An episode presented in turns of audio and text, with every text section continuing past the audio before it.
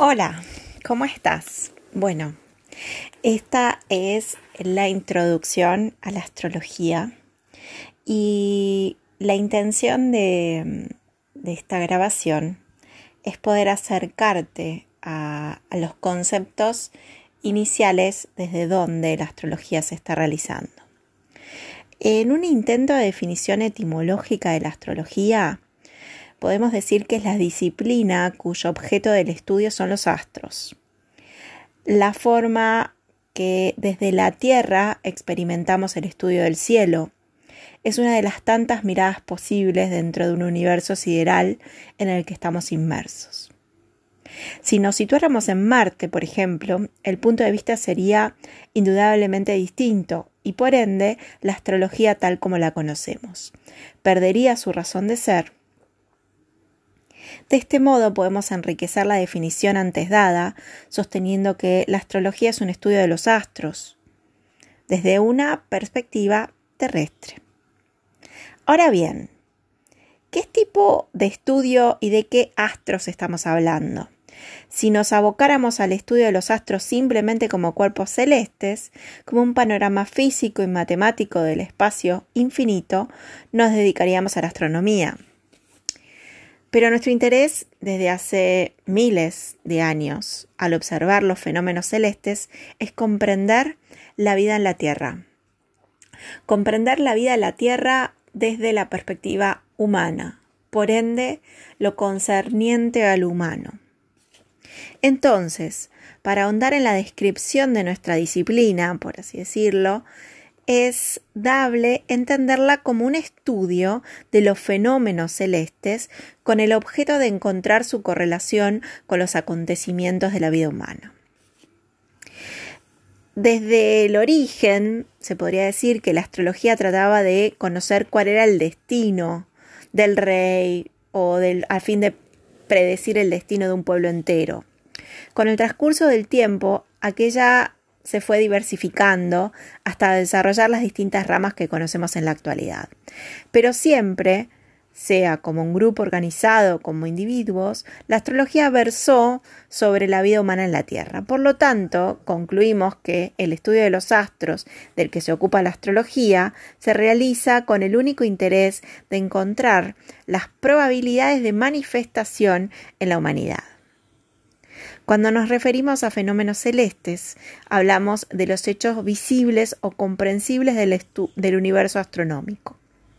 La galaxia en la que se despliega el sistema solar con sus planetas, satélites, asteroides y el telón de fondo de las constelaciones zodiacales. Es lo que se muestra visible ante nuestros ojos y todo ese material existente en el firmamento es aquello que tomamos mediante técnicas adecuadas como símbolo para la interpretación. Es importante destacar que no estamos haciendo referencia a la causalidad, principio que gobierna el pensamiento cotidiano. ¿Qué significa esto? No porque tenga Marte en conjunción con Júpiter, hecho que solamente ocurre para nuestra mirada terráquea, se dará tal o cual acontecimiento, como si hubiera una causa y un efecto sino que la conjunción citada, como ejemplo, va a simbolizar que tales o cuales hechos puedan ocurrir como un espejo simbólico universal. Siguiendo con este ejemplo, vemos que los fenómenos celestes estarían indicando probabilidades de manifestación del símbolo que para nosotros, como astrólogos o estudiantes de astrología, es la conjunción de estos otros dos símbolos que son Marte y Júpiter. Existe entonces un pensamiento simbólico en la práctica de la astrología, que va a permitir diferentes niveles de interpretación. Así, Marte como símbolo puede referirse tanto a acciones como la autodeterminación, la lucha, la actividad física, como a objetos, un automóvil, un, un motor, un cuchillo, o personajes como militares, deportistas, etc. Continuando con esta metáfora, debemos aclarar que este ejemplo corresponde un solo factor de los tantos que se pueden observar. Este factor se ve compuesto por los propios signos zodiacales, que no son los mismos que las constelaciones. Los planetas y sus relaciones angulares entre ellos y los distintos puntos de intersección de estas órbitas reales o aparentes también son hitos de análisis de la astrología.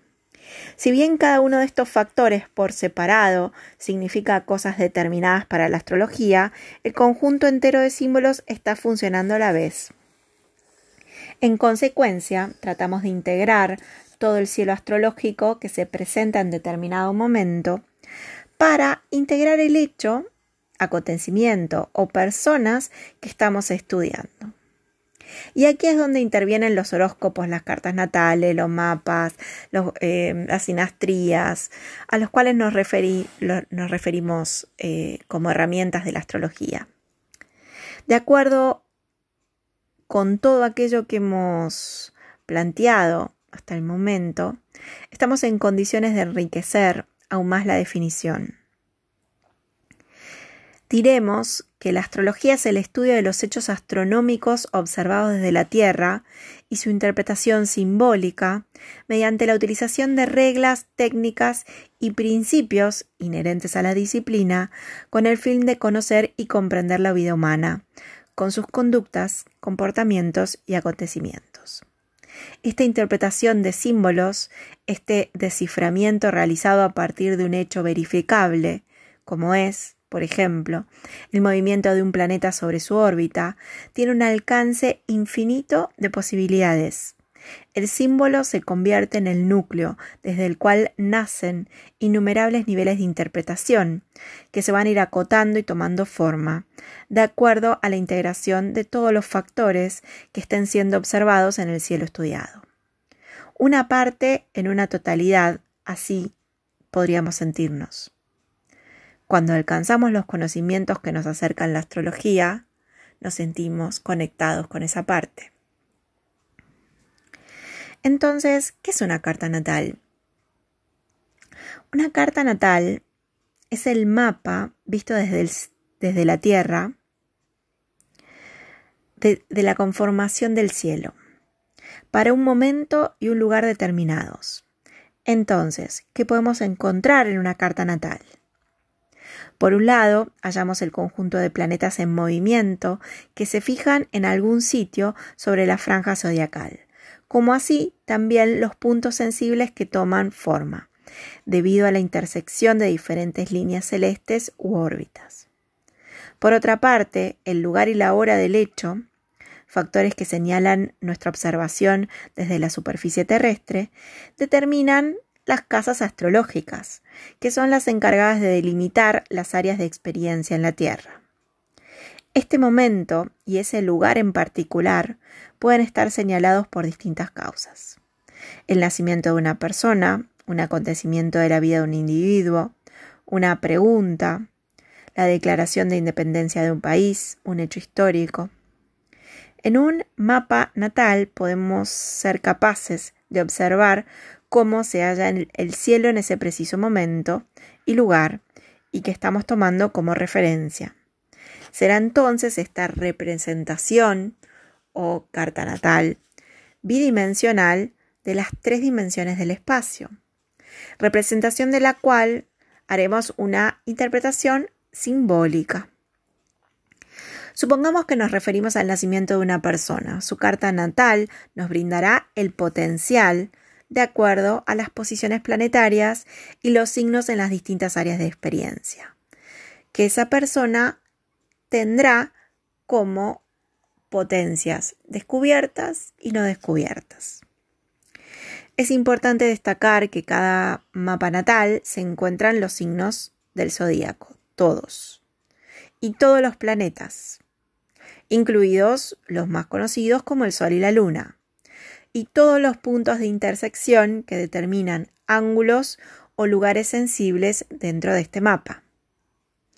En una carta natal a veces también denominada carta astral, radix, mapa natal, mapa astral, incluso a veces se le suele llamar horóscopo. Hay tres niveles a focalizar. Los signos del zodíaco, que representan esa franja zodiacal, siempre inmóvil e igual a sí misma como un elemento abstracto de representación, los planetas, que desde el punto de vista terrestre se desplazan a lo largo de la franja zodiacal, dibujando relaciones angulares entre ellos.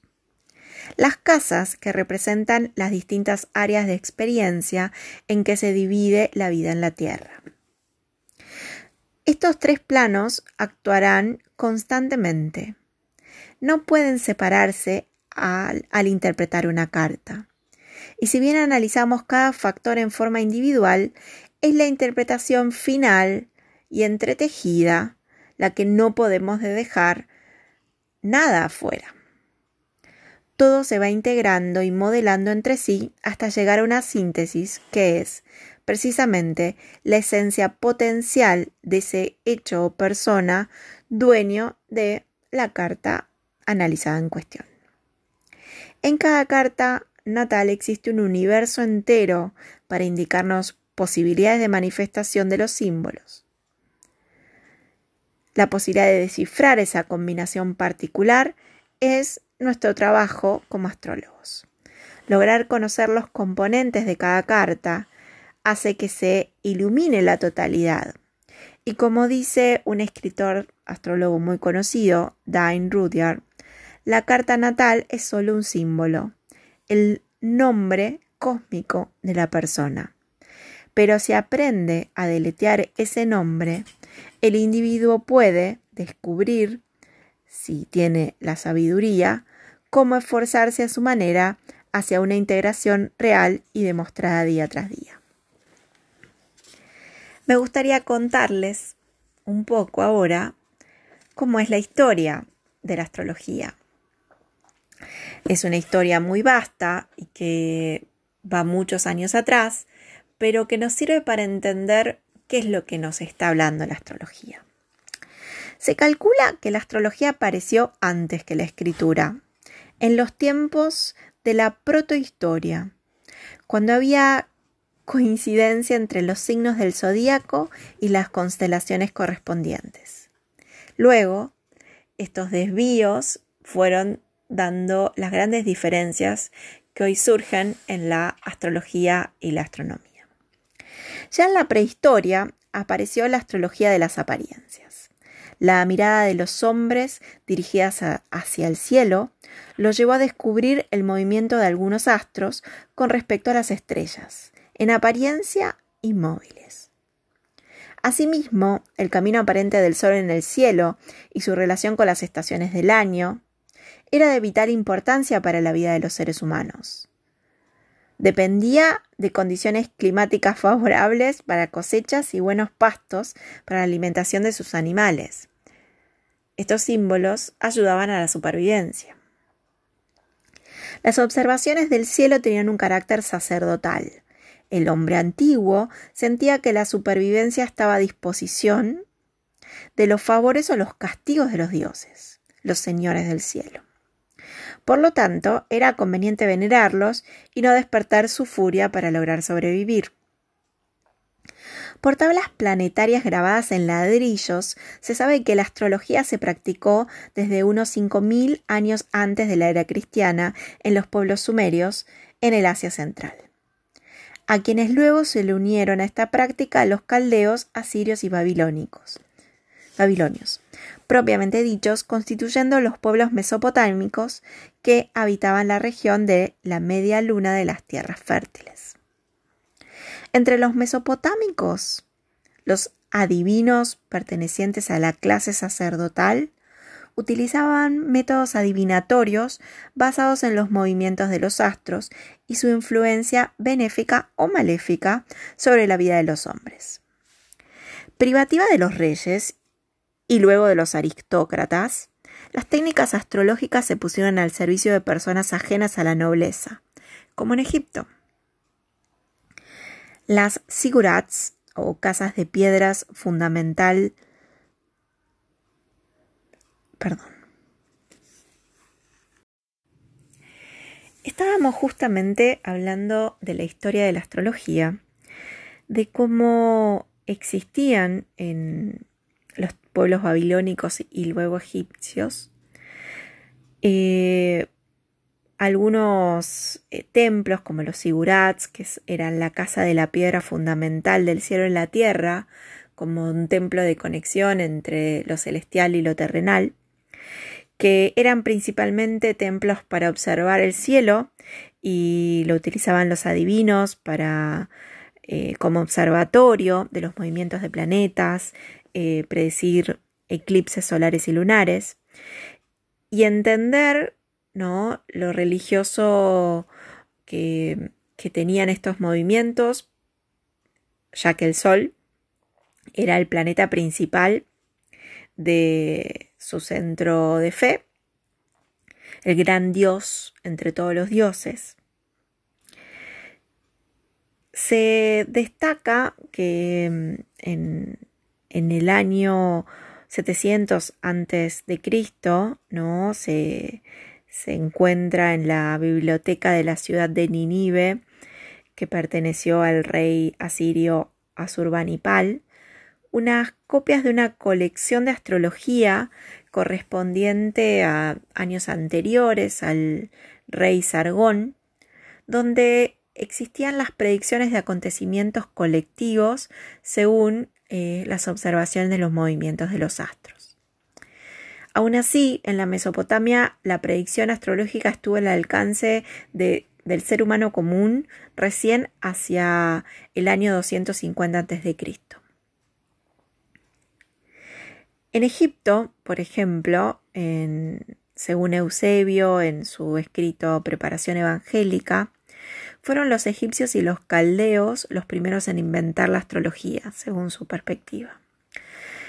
No se registran datos sobre la práctica de la astrología en los tiempos antiguos del Valle del Nilo.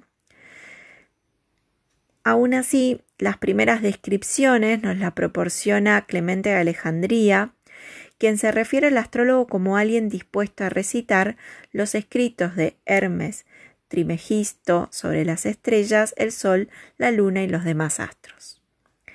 Se ha encontrado este texto egipcio de la época romana, que cita una serpiente que se muerde la cola y cuyo cuerpo está tachonado de escamas distintas, representativo del mundo. Estas escamas representan los astros, ornamentos del universo. Los egipcios no separaban la astrología de la religión y la magia. Todos los sucesos estaban supeditados a la acción favorable o desfavorable de los astros, tanto el fin de los reinados como la pérdida de las cosechas. Eran eh, gran, eh, la cultura egipcia era gran poseedora de un conocimiento astronómico.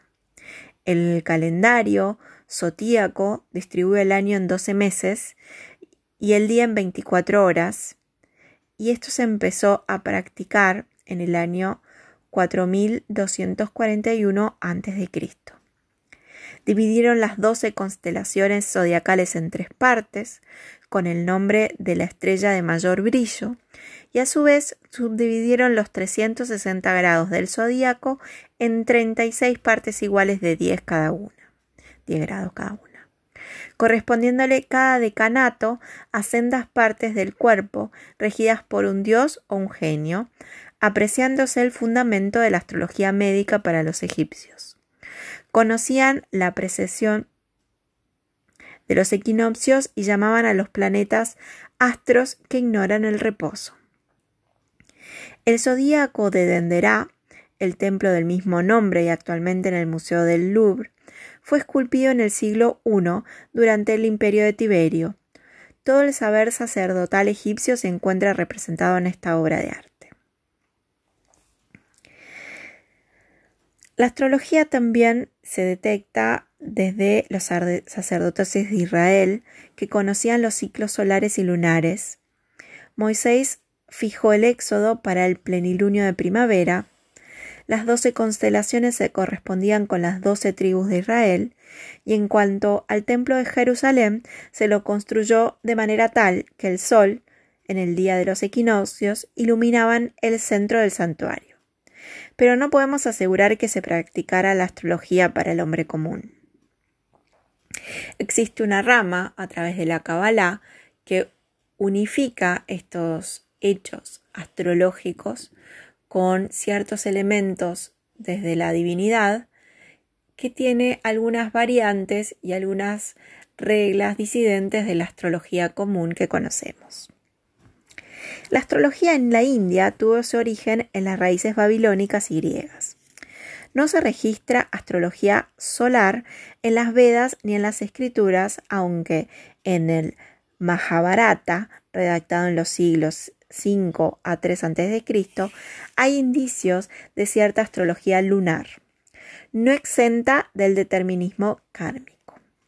La obra del Varahamihina del siglo V de la era cristiana es un tratado clásico compuesto por cinco libros que incluyen un manual general, las técnicas para confeccionar horóscopos y las reglas de la astrología horaria para lo militar, civil, político y religioso.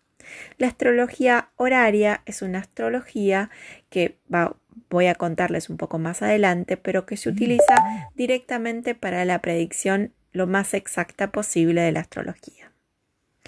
En cuanto a Grecia, Pitágoras y otros filósofos viajaron hacia Oriente en busca de la iluminación. Con la conquista de Caldea por Alejandro Magno, la práctica de la astrología cobró impulso. Sin embargo, los helenos buscaban desentrañar los secretos de la sabiduría oriental en la Persia, India y Egipto. Platón y Aristóteles concordaron respecto a la influencia de los astros en el destino del hombre. Pitágoras coincidió con ellos y afirmó que los planetas emiten notas musicales en su movimiento, la llamada música de las esferas. Los astrólogos griegos fueron rigurosos en los cálculos para la preparación de horóscopos y sostuvieron que las influencias astrales obraban sobre todos los seres humanos sin distinción alguna. Sobre los griegos y el cielo y la tierra eran organismos vivos, interactuando constantemente. En esa corriente de simpatía, cada parte de la persona estaba en correspondencia con una parte del cielo, y cada suceso individual o colectivo estaba determinado por el movimiento de los astros, los cuales pensaban y emitían sus energías e influencias. Los planetas llevaron los nombres de las divinidades más importantes del panteón griego, conocido por todos. De la astronomía y la astrología griega hemos heredado las denominaciones e imágenes de lo celeste que manejamos en la actualidad. Fue Claudio Ptolomeo, un astrólogo griego famoso en Alejandría y a quien se le debe la astronomía matemática, quien codificó metódicamente la astrología y todos sus principios en el Tetrabiblios, los cuatro libros, un tratado escrito en el año 140 después de Cristo. Es importante destacar que los astrólogos griegos no eran, en su mayoría, sacerdotes. A pesar de la base religiosa sobre la cual se fundaban las leyes astrológicas, los griegos consideraban a la astrología como un arte experimental, como una disciplina casi tan técnica como la medicina. La concepción de un orden cósmico que decreta los sucesos inevitables en la vida de los hombres favoreció el desarrollo de la metafísica de los estoicos, basada en el determinismo cósmico y la negación del libre albedrío. En el pitagorismo se defendía la creencia de la obtención de la inmortalidad por traslación a los astros. En tiempos del dominio romano, la astrología llegó al mundo latino, traída por esclavos griegos y astrólogos orientales que trataban de hacer fortuna en Roma. En el año 139 a.C. se prohibió la práctica astrológica porque este decreto no, no sufrió efecto a tal punto que la astrología fue cobrando cada vez más impulso hasta que obtuvo su apogeo durante el imperio. Obviamente, desde la parte más oculta del comportamiento de la humanidad. En tiempos de César aparece Astronomiques, en forma de un poema didáctico, una obra de Manilius en cinco tomos. Los astrólogos hicieron carrera con su arte y ganaron el poder político convirtiéndose en consejeros privados de los dirigentes, dando lugar a una corte plagada de intrigas originadas en la práctica de la adivinación. El astrólogo más famoso en el Imperio Romano fue Ptolomeo, aquel griego de origen y autor del Tetabiblos, el Quadripartium y el Centiloquium, quien siempre se preocupó por el tema del libre albedrío y el determinismo.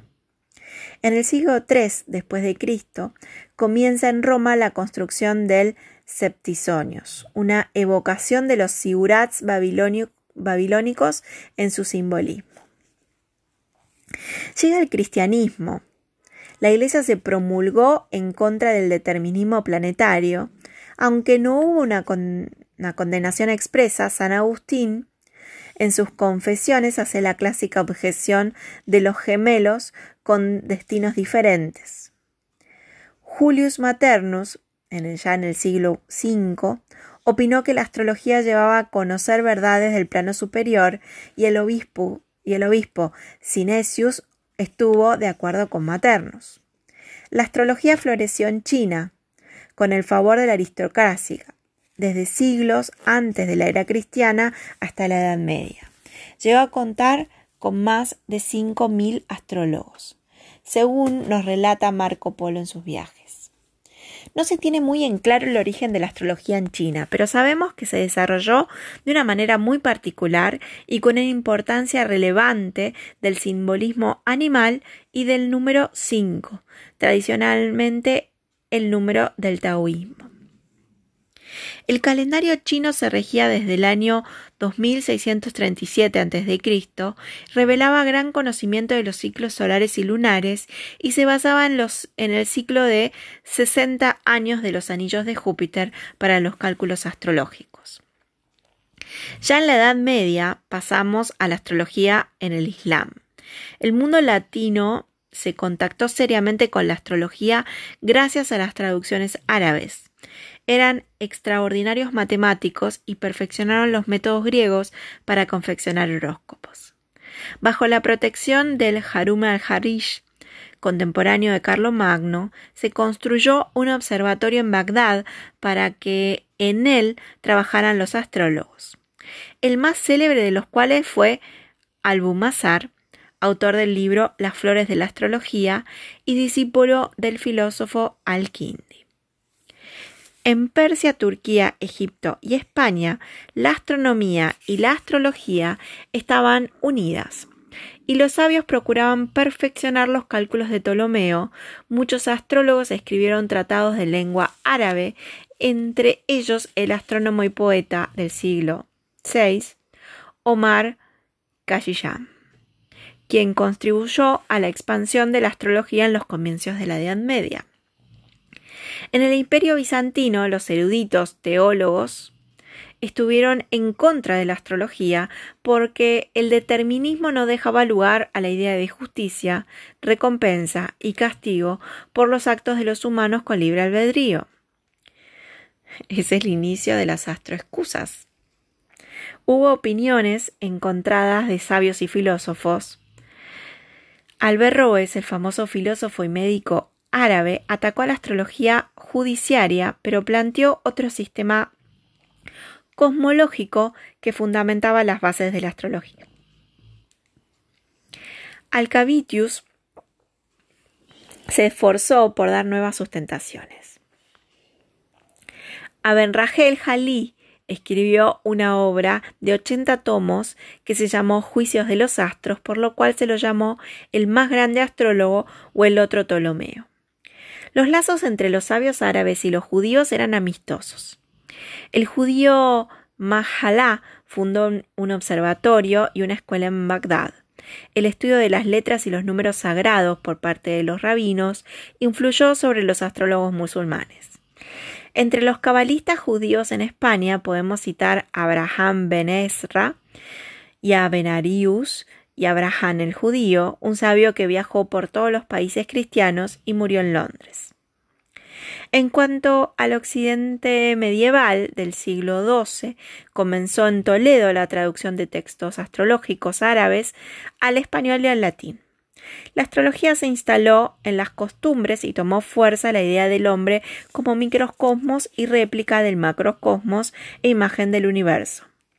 Los astrólogos se mezclaron con los políticos del partido gibelino, partidarios del emperador, interviniendo contra los güelfos, defensores del Papa, y en la lucha del sacerdocio y del imperio. Muchos de estos astrólogos encontraron la muerte en la hoguera o en las persecuciones. El siglo XIII fue la edad de oro de la escolástica medieval. La visión astrológica del mundo hecha por Ptolomeo continuó dominando. Alberto el Grande fijó las correspondencias entre las propiedades medicinales de las plantas y las influencias zodiacales o planetarias. Santo Tomás de Aquino admitió en la Suma Teológica las influencias astrológicas sobre el hombre sin llegar a considerarlas fatales o inevitables. Otro doctor escolástico, Averroes, defendió su teoría sobre el determinismo y sobre la eternidad de la materia universal del movimiento y del tiempo. Roger Bacon defendió la astrología consagrada al estudio de los astros y llamó ilícita a la que manipula influencias demoníacas para la magia. En el Renacimiento y durante los siglos XV y XVI, el número de astrólogos aumentó sin cesar, como así también su prestigio, ya que desde el soberano hasta el hombre común depositaban su confianza en el saber astral. Como la teoría heliocéntrica de Copérnico reemplazó a la teoría geocéntrica de Ptolomeo, se produjo el abandono del antiguo pensamiento determinista. Fueron defensores de la astrología Copérnico, Tycho Brahe, Johannes Kepler, Pomponace, autor de De Fato, el médico español Miguel Servet, quemado por la orden de Calvino en la hoguera, Giordano Bruno, el escritor inglés John Webster en su obra La duquesa de Amalfi, William Shakespeare en su drama Julio César. La Iglesia tomó la posición de Santo Tomás de Aquino y admitió la práctica astrológica siempre y cuando estuviera exenta de las prácticas mágicas y del pensamiento determinista. Con Catalina de Médicis, regente de Francia a la muerte de Enrique II, la astrología reinó en la corte de los Valois. Sus protegidos fueron el médico Miguel de Nostradamus, Luc Gaurier y Cosme Rougier, quien se salvó de morir en la hoguera por su brillante explicación sobre la astrología en el Tribunal de la Inquisición. Nostradamus fue uno de los médicos más ilustres de su época pero fue mucho más famoso como astrólogo adivino y profeta. En su obra Centurias describió sus visiones proféticas encuadrados en un marco astrológico y en una correspondencia con hechos históricos fácilmente reconocibles. También describió con exactitud el momento y la condición en la que iba a producirse su deceso. John Dee practicante de la astrología con la magia ceremonial y la alquimia, fue protegido por la reina Isabel de Inglaterra y luego obtuvo los favores de Rodolfo II de Habsburgo en Praga. G afirmaba que los ángeles le dictaron revelaciones a través de un espejo mágico. Entre los muchos partidarios de la astrología en Italia, encontramos a Marsilio Ficino, Cristoforo Landino y el ilustro Geramo Cardano, matemático, médico y astrólogo. Se dedicó al estudio de las horas favorables para las invocaciones a la Virgen y los santos. Según Cardán, cada religión está determinada por una influencia astral particular. Giordano Bruno tal vez estrechó lazos con los Rosacruces, las sociedades secretas que se manifestaron en el Renacimiento y fueran protegidas por la dinastía de los Habsburgo y los duques de Borgoña. Henrik Agripa y Paracelso fueron las figuras de la magia hermética del Renacimiento en Alemania. De Agripa es la obra Filosofía oculta, un tratado de magia para que el hombre disponga de fuerzas del universo, formado por tres mundos, el de los ángeles, el de los astros y el de los elementos. Paracelso lleva la astrología al mundo de la medicina. Sostiene que el hombre es la imagen del cosmos y es necesario conocer su horóscopo, su horóscopo para prescribir un remedio teniendo en cuenta las correspondencias astrológicas. En el siglo XVII, el gran defensor de la astrología, Johannes Kepler, intentó renovarla mediante un sistema basado en la armonía de las esferas de la escuela pitagórica, afirmando que las influencias planetarias no solo actúan sobre nuestro planeta, sino también sobre todos los seres vivos, entre ellos el hombre.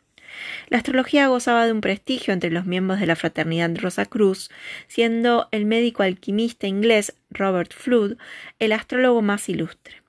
Autor de la enciclopedia Historia de uno y del otro mundo, como Paracelso, Flood sostiene las correspondencias de cada parte del cuerpo humano con una influencia planetaria. La decadencia de la astrología comenzó en Europa, en concordancia con la separación definitiva con la astronomía. Galileo, al levantar el horóscopo del duque de Toscana, su protector, le predijo una larga vida, pero el duque falleció poco tiempo después. De ahí en más, ningún astrónomo se declaró creyente de la astrología, excepto el astrónomo real inglés Flamsteed, creador del observatorio de Greenwich.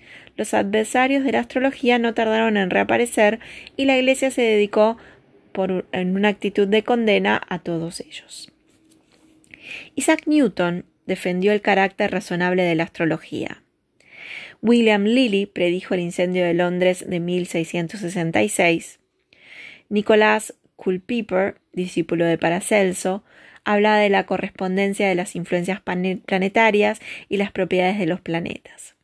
Jean-Baptiste Morin de Villafrance nos dejó su tratado de astrología gálica, vigente en la actualidad, y Franciscus Alianus, en su obra El destino y el universo, intentó predecir acontecimientos de Francia e Inglaterra.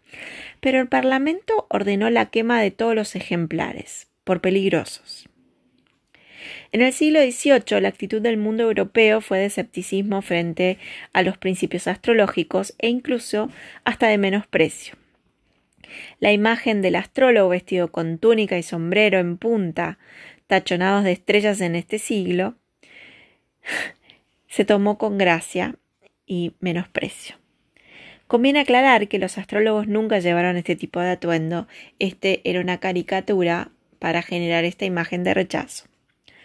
En los albores del siglo XIX, los astrónomos se niegan a la utilización de su estudio con fines astrológicos, sin embargo, hubo defensores de la astrología tradicional como Goethe, quien proporcionaba todos los datos cuando hablaba de su nacimiento. Por temor a la charlatanería y al engaño, el Parlamento inglés dejó a los practicantes de la astrología fuera de la ley, en una disposición del Acta sobre Vagabundos.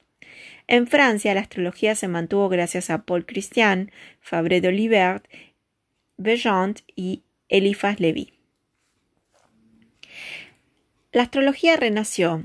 Dos astrólogos ingleses, Saquiel, Richard Morrison y Rafael William Wright se esforzaron por rehabilitar la astrología, liberándola de su beta ocultista. Publicaron y difundieron sus almanaques astrológicos y ya en la segunda mitad del siglo XIX la astrología científica era aceptada por la opinión pública de Inglaterra y de otros estados europeos. Alan Leo, seudónimo de W. Allen, aportar revistas como Astrología Moderna y manuales prácticas como 10.001 Natividades con mucho éxito. En la Belle Époque, muchos fueron los astrólogos que aunaron esfuerzos. Paul Flamat publicó en Francia en 1902 El lenguaje astral, un libro de estadísticas y probabilidades sobre las predicciones astrológicas, con el fin de probarlas científicamente. Fornalhaut, sinónimo de un cura párroco y astrólogo, publicó su Tratado de Astrología Esférica y Judiciaria, donde en 1897 planteó más allá de la órbita de Neptuno hay un planeta cuyo nombre es Plutón. Aún anticipó extraordinario. Papus, alias del doctor Gerard Encos, fue el reorganizador del orden martinista. Muchos astrólogos astrólogos pertenecieron a ella y a la Sociedad Teosófica de Madame Blavatsky, fundada en 1875, o a organizaciones rosacruces. La astrología resurgió en la Belle Époque para un público reducido, pero a lo largo del siglo XX se generó una pasión colectiva. En su libro Balance de la Astrología, publicado en 1956, André Barbeau explicó que el retroceso del espíritu a lo supersticioso se debe a la inseguridad del mundo moderno, siendo la predicción del porvenir una necesidad del alma angustiada. Un tiempo antes de la Segunda Guerra Mundial, el Fakir Miriam, en realidad francés, fue el primero en publicar un horóscopo para los nativos de cada signo en un periódico parisino y obtuvo un éxito asombroso. Este sistema, este sistema se propagó en todo el mundo y por supuesto pasó a todos los medios de comunicación. El 15 de junio de 1968 se utilizó por primera vez en París una exposición de 12 horas abierta al público que se llamó el programa Astroflash en una computadora de IBM.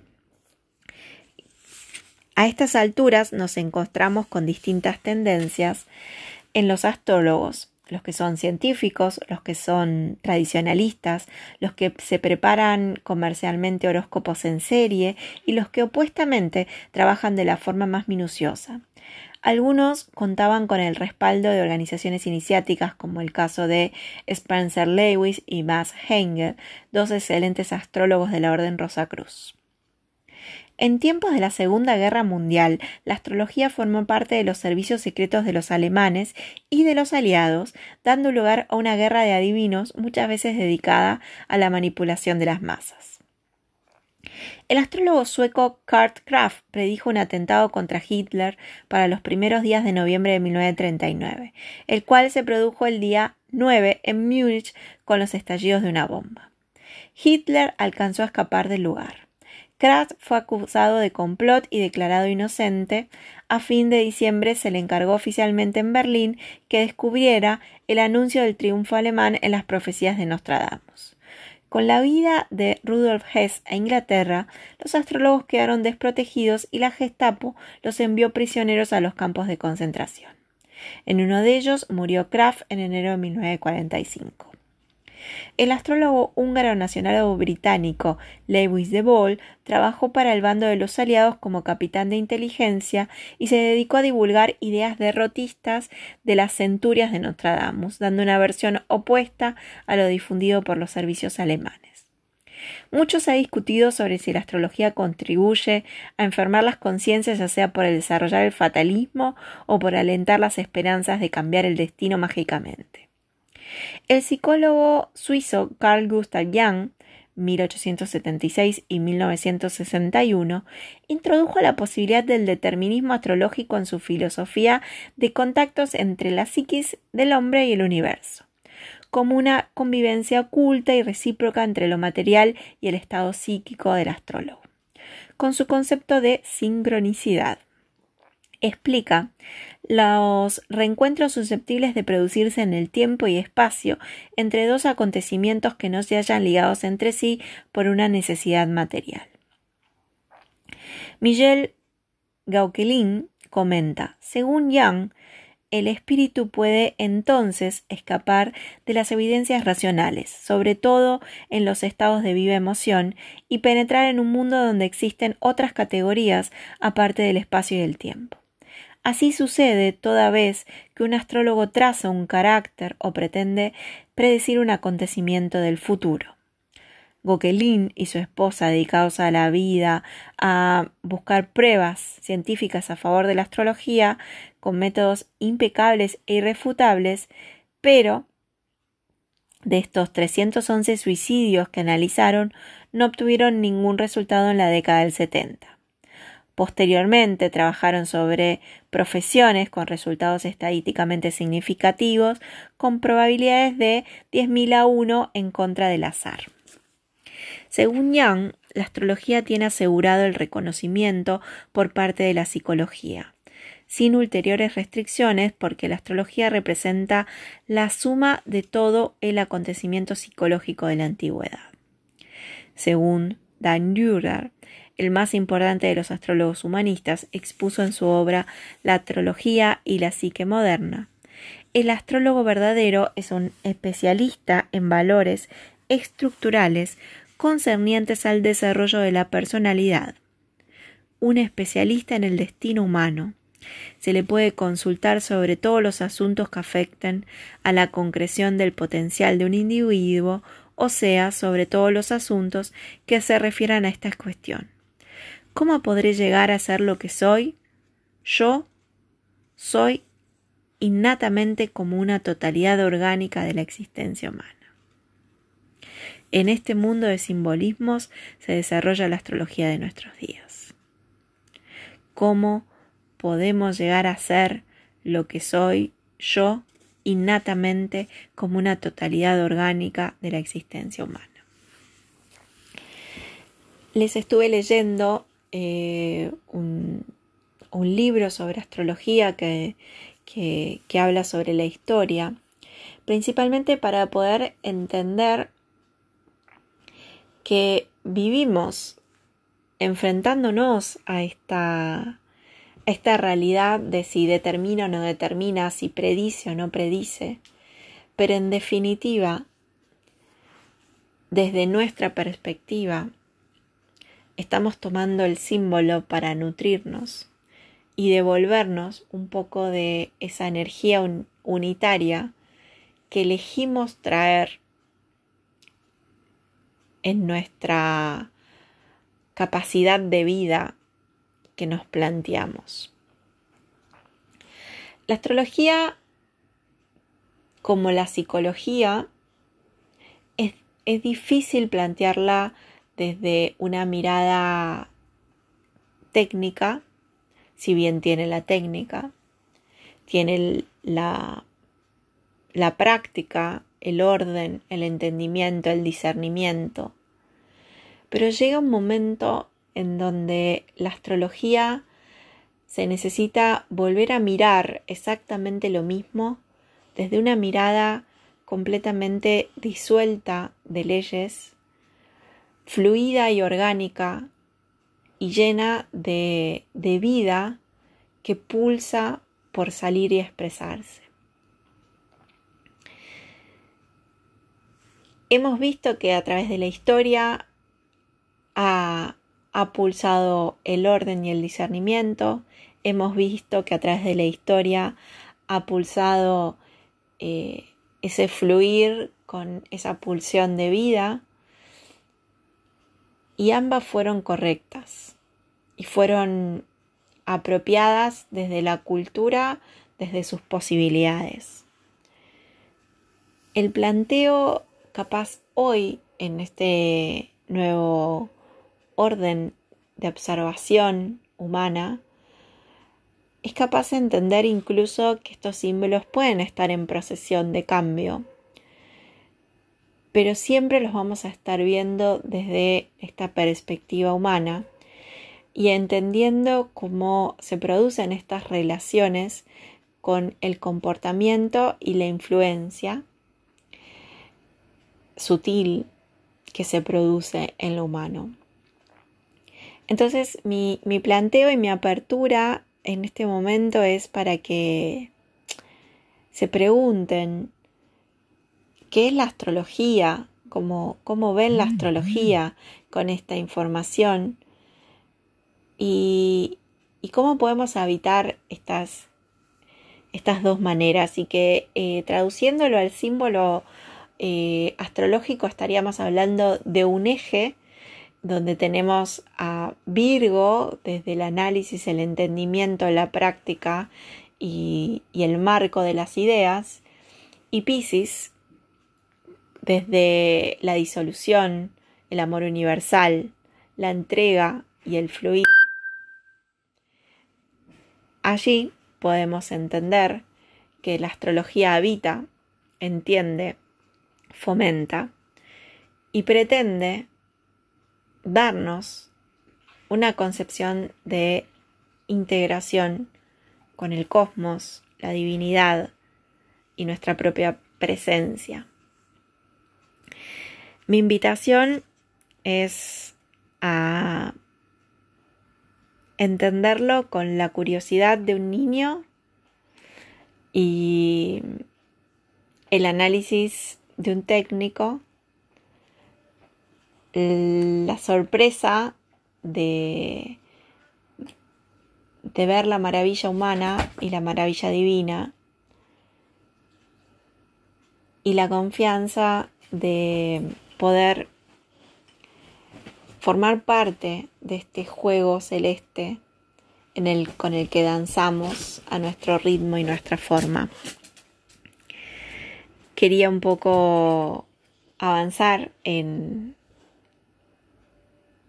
en estos días haciéndonos estas preguntas, estas preguntas sobre si cuál fue hasta ahora nuestra relación con la astrología, cuál fue hasta ahora nuestra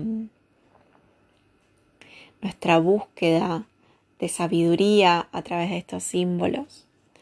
Si es posible y si tienen ganas, anotarlo brevemente en, nuestro cuadernito, en nuestra bitácora de aprendizaje.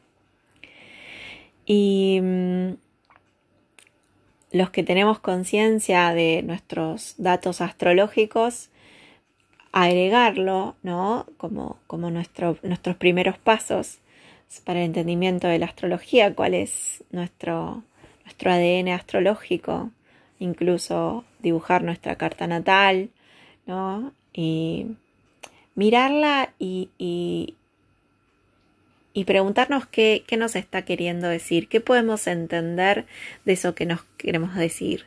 Primero desde una mirada como analítica, ¿no? Instintiva. Luego, soltar la razón y encontrarnos con, con lo que nos llama la atención, con lo que nos da curiosidad, con lo que nos mueve internamente. Entonces, el primer ejercicio sería armar ese, ese cuadernito, contestar un poco estas preguntas y, vernos la, la, próxima vez con, con esto y, prepararnos a dar el próximo paso. ¿No? Empezar a hablar de las diferencias que, mm, se empiezan a notar en, nuestra toma de conciencia de nuestra energía.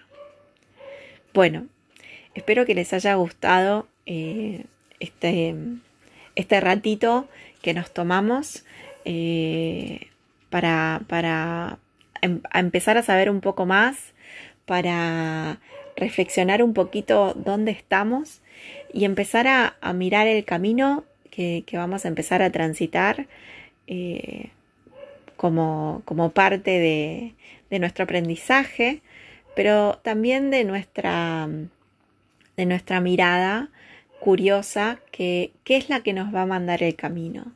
Datos puedo aportar un montón, pero principalmente lo que quiero aportar es luz en su propio camino y, a través un poco de lo que va llamando la atención vamos a ir yendo a poner luz en este camino más orgánico, eh, más propio, más honesto, más representativo de, mm, de una herramienta que ustedes puedan utilizar que de algo más erudito. Los invito a que puedan tomarse algunos momentos en esta semana para mirar un poco que, que, ven, que escuchan, de dónde prestan atención, cuál es el discurso que les está planteando ¿sí? Y en función de eso, también podamos seleccionar lo que nos nutre. Lo que verdaderamente nos nutre para que formen elementos de nuestra percepción y nuestro alimento pránico de conciencia. Bueno, eso es todo por hoy. Eh, en un par de, días les voy a mandar otro audio con otras distinciones, pero para calentar motores arrancamos por acá y nos vemos muy pronto. Hola, Bueno, me parecía importante agregar las diferentes ramas que tiene la astrología y entendiendo ellas qué aporte hacen desde el estudio al entendimiento del humano. La astrología natal o genetlíaca se ocupa del estudio del carácter de una persona a partir de la interpretación de los diversos símbolos que componen una carta natal.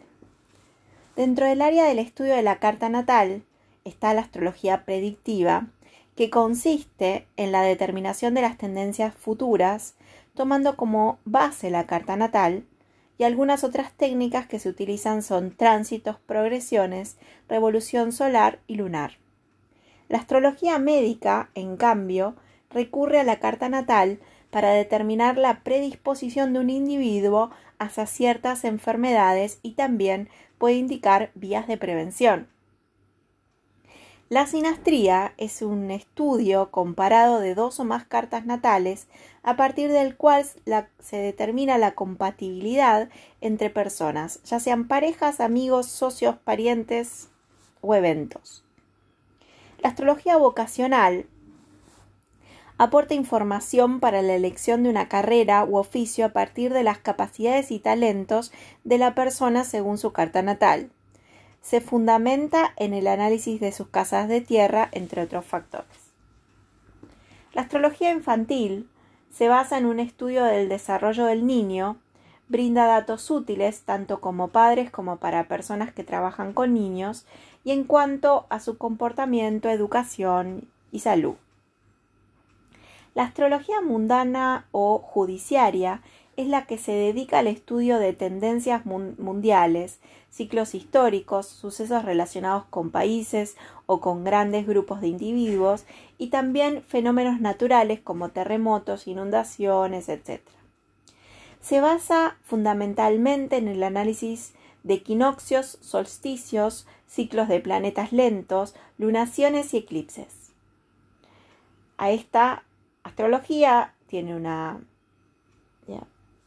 una rama que es la astrología financiera, que pertenece al área de estudio de la astrología mundana, que estudia los ciclos económicos financieros del mundo o de ciertos países. La astrología horaria es una rama de la astrología que consiste en la confección de un horóscopo para el momento de la formulación de una pregunta concreta y bien definida también se aplica para interpretar acontecimientos, por ejemplo, momento exacto de la asunción de un presidente. La interpretación de esta figura horaria tiene sus propias reglas, basadas en la astrología tradicional o antigua, y su objetivo es proporcionar una respuesta a la pregunta en cuestión. La astrología electiva consiste en la elección del momento más propicio para iniciar una nueva actividad, para un casamiento, para emprender un viaje, etc. La astrología meteorológica consiste en la aplicación de técnicas astrológicas para realizar previsiones climáticas. Dentro de la astrología también hay distintas corrientes.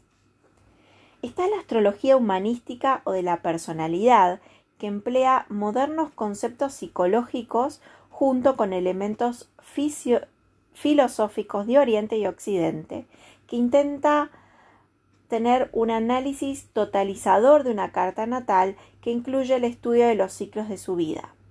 El máximo exponente es Dane Rudyard, que por ejemplo plantea que la astrología psicológica pertenece al área de la astrología humanista se centra en la importancia de la astrología como instrumento del autoconocimiento y muestra de qué manera funciona la psicología profunda en la carta natal, y su, se nutre principalmente de la obra de Carl Gustav Jung. En la corriente astrológica que acabamos de mencionar se ha tenido mayor crecimiento en los últimos años y a través de autores como Liz Green, Howard Sasportas, Bruno y Luis Huber.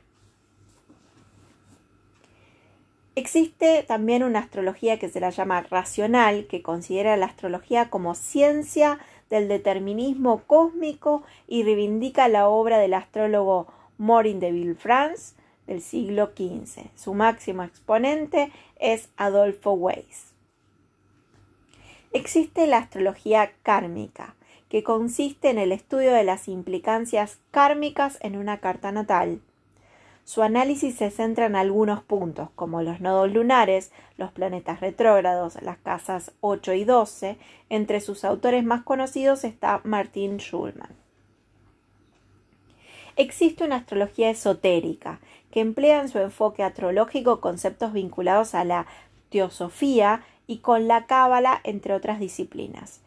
En su análisis de la carta natal considera determinados planetas como regentes esotéricos de los signos.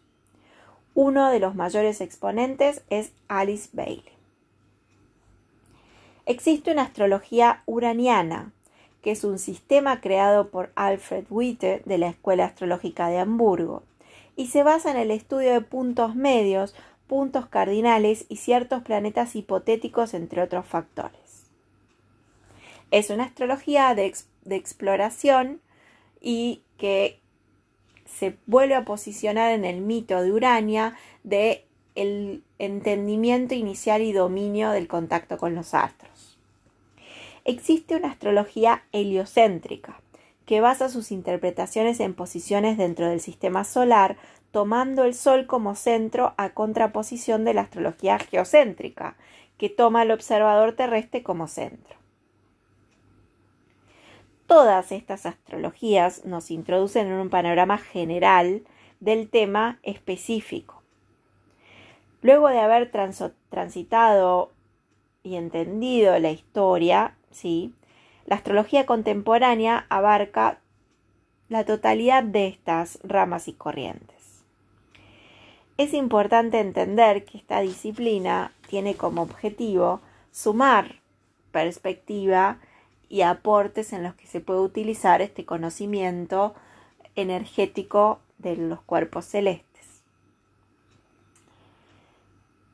Sin duda, eh, el objetivo de contarles esto es poder determinar en, en qué queremos aplicar este conocimiento astrológico para entender qué herramientas podemos tomar sobre eso.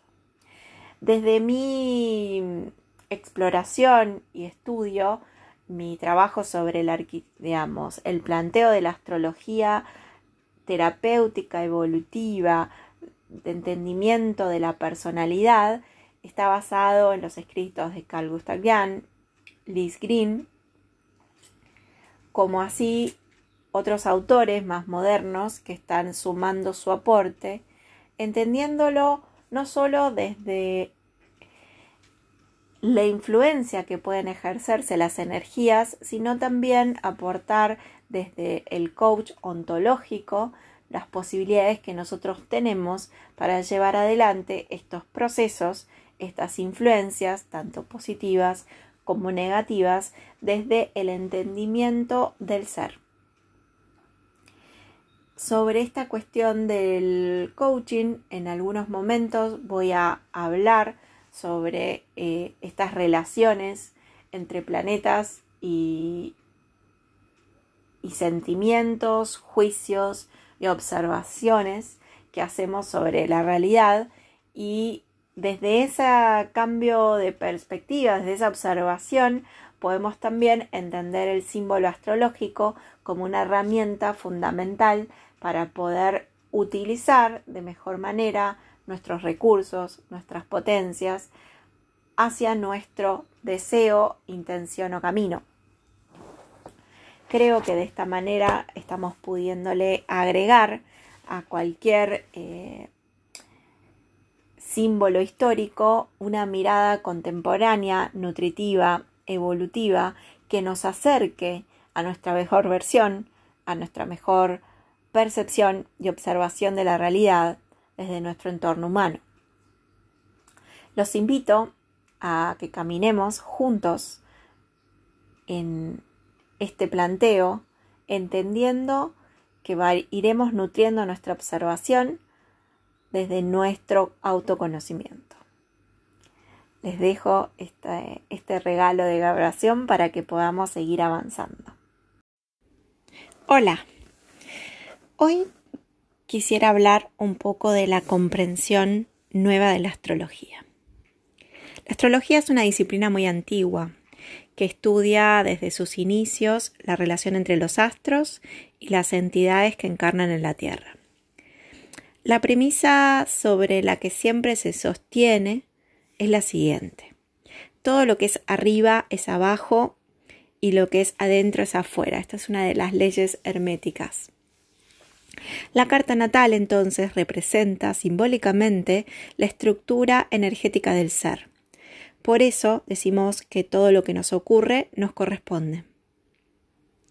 La concepción actual del ser humano como un campo vibratorio en continuo intercambio energético con lo que lo rodea, otros seres, otras especies, el planeta, el universo, implica una nueva manera de entender la vida y en sincronía con esta complejidad que percibimos en forma individual y colectiva, está emergiendo una nueva astrología.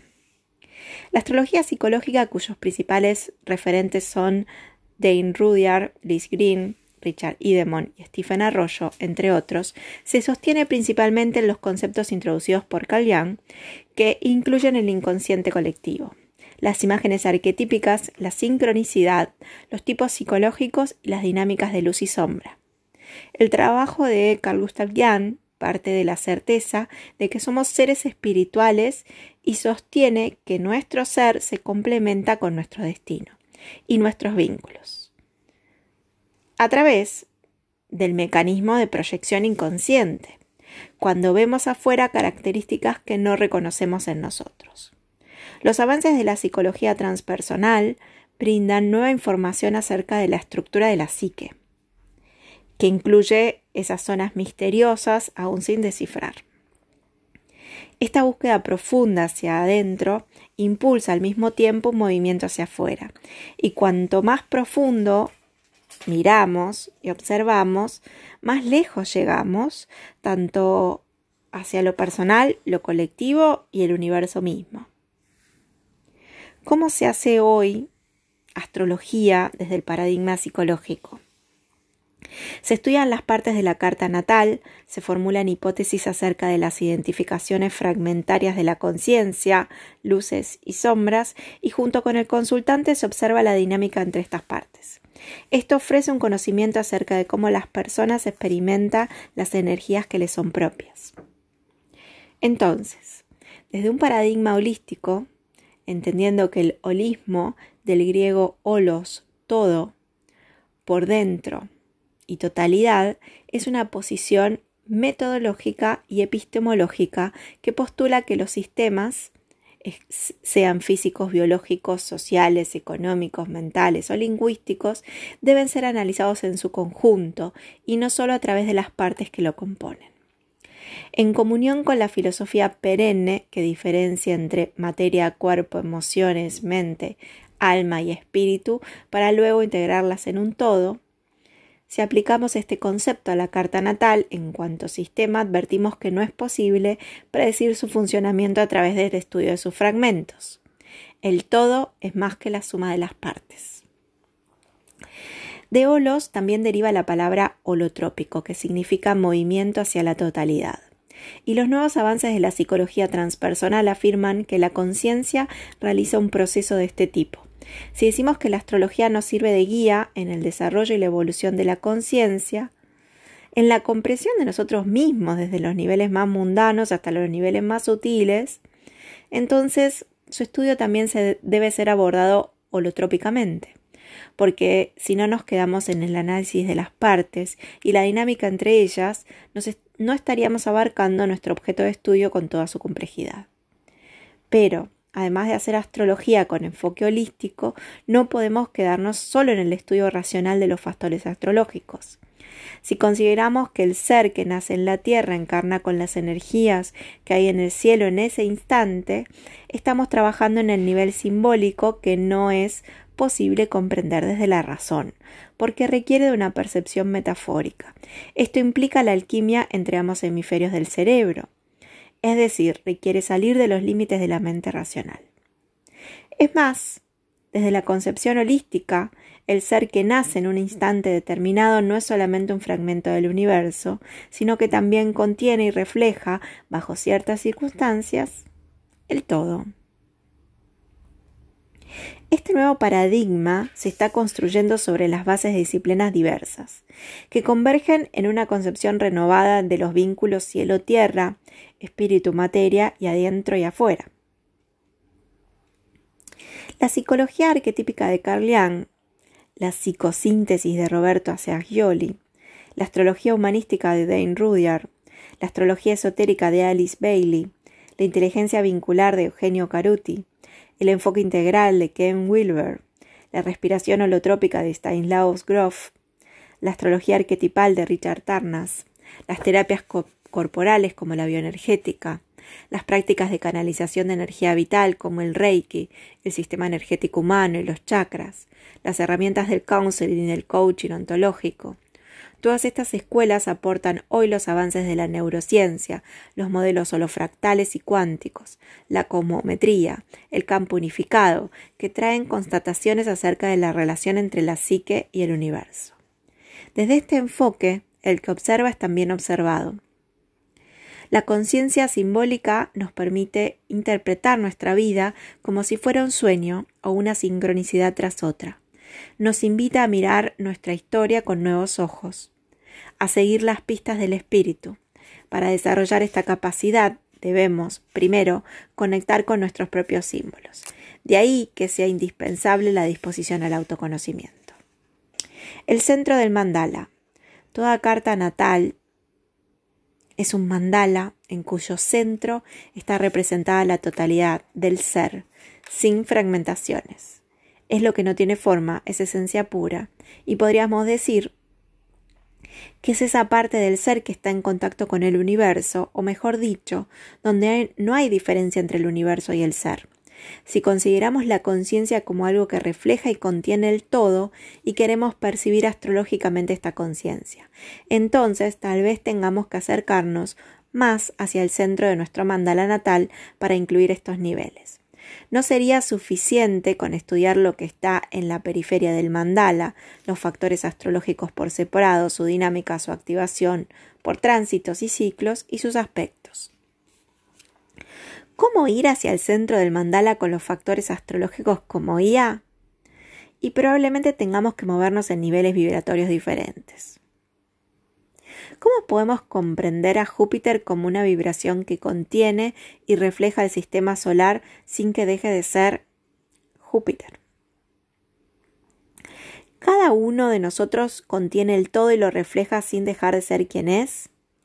¿Dónde se diferencia entonces el ser del universo o Júpiter del sistema solar? ¿Nos diferencia solo una ilusión en forma de percibir la vibración? Creemos que estamos frente a las puertas de un nuevo nivel de conciencia y comprensión y por lo tanto ante una posible evolución de la forma en que observamos astrológicamente, un nuevo paradigma astrológico. Es desde este nuevo nivel de conciencia que podemos percibir el mundo de otra manera. ¿Será que está evolucionando la conciencia que se manifiesta tanto en nosotros como en la Tierra? ¿O será que ahora estamos pudiendo percibir niveles que siempre existieron y no podíamos captar? Hay una conciencia que evoluciona o una que es inalterable y lo que evoluciona es nuestra posibilidad de captarla. ¿Cómo juega la astrología en la evolución de la conciencia o en la captación de niveles más profundos y sutiles de la percepción? Cuando cambiamos la mirada de percibir el mundo, aparece una dimensión vincular. Aparece una dimensión vincular en la que se hace evidente que somos en vínculo y que la concepción del yo que tengamos tendrá mucho que ver con los vínculos en los cuales estamos involucrados. Somos una misma esencia manifestada de diferentes maneras. Cada carta natal representa el mapa de cómo esa esencia está imbricada en todas las demás. Fundamental es darnos cuenta de que el otro es mi afuera, tanto como yo soy el afuera del otro. La carta natal entonces es un mapa tan complejo como la vida misma. Como dice Eugenio Caruti, la conciencia promedio de la humanidad parece encontrarse limitada a cierto nivel de percepción autorreferencial. En el sentido de los seres humanos nos creemos una especie muy singular.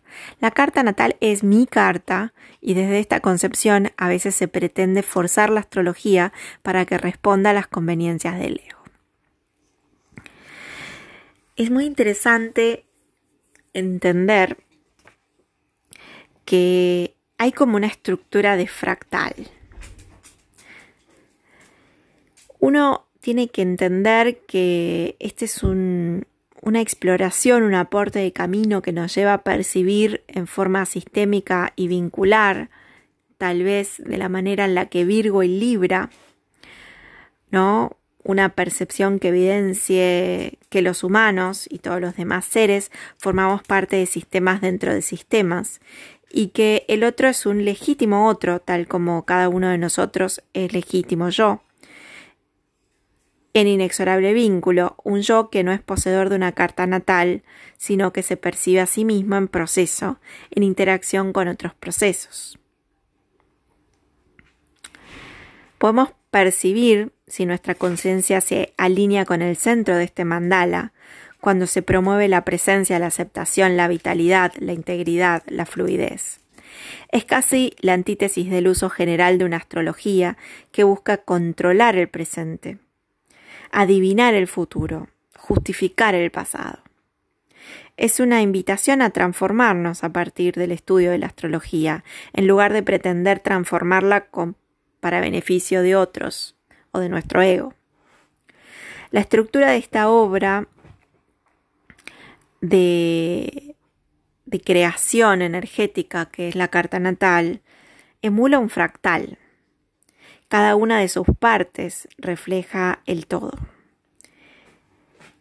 Estos 12 capítulos que se realizan en una complejidad intrínseca que vamos a recorrer con los componentes como los signos, los planetas, los ascendentes, las casas. Cada una de estas partes sin perder de vista de manera sistémica, están inmersos y requieren un ejercicio mental de comprender cada elemento, pero siempre dentro de un reflejo de totalidad. Vamos a abordar dentro de nuestra posibilidad y alcance las manifestaciones psicológicas a través del estudio de las polaridades zodiacales de las polaridades transpersonales y de las dinámicas de luz y sombra. De esta manera vamos a desafiar vivir más allá del ego y de la dimensión personal, reconociéndonos como parte de un gran océano cósmico de vibraciones densas y sutiles, sin preferencia una de las otras. me parece importante que no nos alejemos de las posibilidades reales de nuestro proceso y el tiempo, más allá del esquema del curso que estamos arrancando.